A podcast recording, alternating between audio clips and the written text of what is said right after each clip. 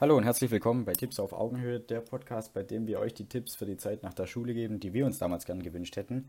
Heute geht es um das Thema Exmatrikulation, das ja jeden Studenten mal beschäftigen wird.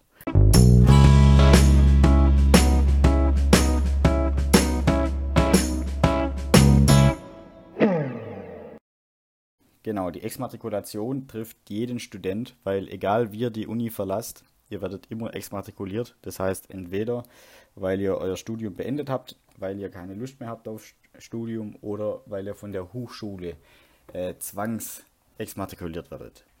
Das heißt, die Exmatrikulation bedeutet im Endeffekt die Streichung aus der Liste der Studierenden ähm, beim Verlassen der Hochschule. Das heißt, wenn ihr auf irgendeine, wie auch immer, erdenkliche Art die Uni oder Hochschule verlassen wollt.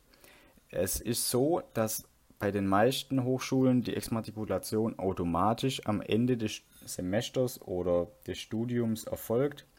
Bei manchen müsst ihr das aber auch noch selber machen. Das war bei mir in der Uni Stuttgart auch so. Da musste man sich online im Campus, sage ich mal, auf Status, Status exmatrikuliert setzen. Ähm, ihr könnt das so machen, also wenn es automatisch erfolgt, einmal indem ihr die letzte Prüfung erfolgreich abgeschlossen habt oder ihr sozusagen euer Studium beendet habt, also es als beendet gilt. Leute oder Studenten, die die Hochschule jetzt vorzeitig verlassen wollen, die müssen die Exmatrikulation entweder online beantragen oder in das Studiensekretariat gehen, um eben dort eine Exmatrikulationsbescheinigung zu bekommen. Das war jetzt die schöne ähm, Form der Exmatrikulation, sage ich mal. Es gibt aber auch noch eine ziemlich hässliche. Und die hässliche ist die Zwangsexmatrikulation. Das heißt, ähm, ihr bekommt die antragslos, weil ihr da keinen Antrag draufstellen könnt. Ähm, was jetzt ein Grund sein kann für die Exmatrikulation, also die Zwangsexmatrikulation, ist zum Beispiel, wenn ihr euch nicht ordnungsgemäß rückgemeldet habt. Das heißt, man muss sich ja immer für jedes Semester rückmelden. Ihr habt es versäumt, ihr habt zum Beispiel auch die Studiengebühren oder den Semesterbeitrag nicht bezahlt, dann werdet ihr eben mit einer Vorwarnung exmatrikuliert und beendet somit euer Studium. Es kann aber auch sein, dass ihr zum Beispiel die maximale Studienzeit überschritten habt oder nicht eingehalten habt. Ist auch ein bekannter Grund, der relativ häufig doch auch eintritt. Ähm, ganz auch unwissentlich, weil man es einfach nicht weiß. Ähm, ein anderer Punkt kann sein, dass ihr die Fortsetzung vom Studium eben nicht äh, anerkannt bekommt, weil ihr eine erforderliche Studien- oder Prüfungsleistung nicht erbringen konntet. Das heißt, Drittversuch durchgefallen. Ähm, kurz gesagt, ein weiterer Punkt kann sein, wenn ihr nicht innerhalb von zwei Jahren eine Prüfungs- oder Studienleistung vorweisen könnt. Das heißt, wenn ihr sozusagen zwei Jahre lang studiert habt, ohne irgendwie Leistungspunkte erbracht zu haben, ist jetzt aber, glaube ich, nicht die gängigste, weil ich meine, wir zahlten vier Semester lang den Semesterbeitrag, ohne überhaupt eine Prüfung zu schreiben. Macht ja nicht so viel Sinn eigentlich. Dann kann man noch exmatrikuliert werden, wenn man zum Beispiel gewaltsam gegen Hochschulmitglieder oder Organe der jeweiligen Hochschule anwendet oder vorgeht oder auch Gewalt androht. Das heißt, ähm, wenn ihr sozusagen irgendwie versucht, die Hochschule zu behindern oder die Mitglieder zu schädigen.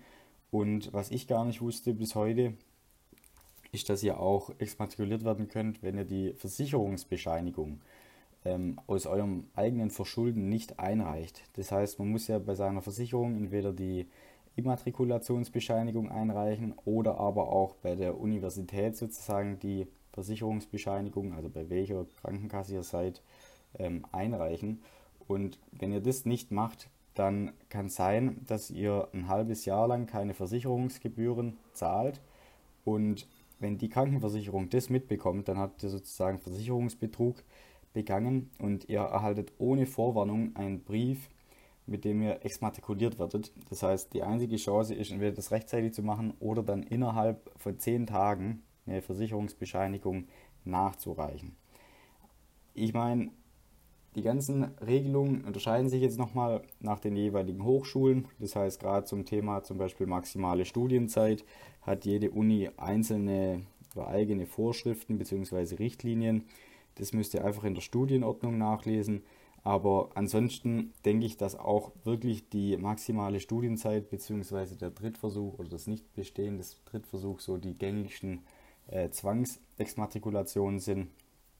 Ansonsten die schönste ist natürlich immer, wenn man exmatrikuliert wird, weil man das Studium beendet hat. Damit beende ich auch den heutigen Quickie. Ähm, falls ihr Fragen habt rund um das Thema Studium oder auch Exmatrikulation und wie das Ganze vonstatten geht, könnt ihr uns gerne einen Kommentar da lassen. Ans ansonsten auch gerne auf Instagram oder anderen Kanälen, an denen wir äh, präsent sind. Wir melden uns dann auf jeden Fall zurück. Ansonsten macht's gut, danke fürs Einschalten und bis bald.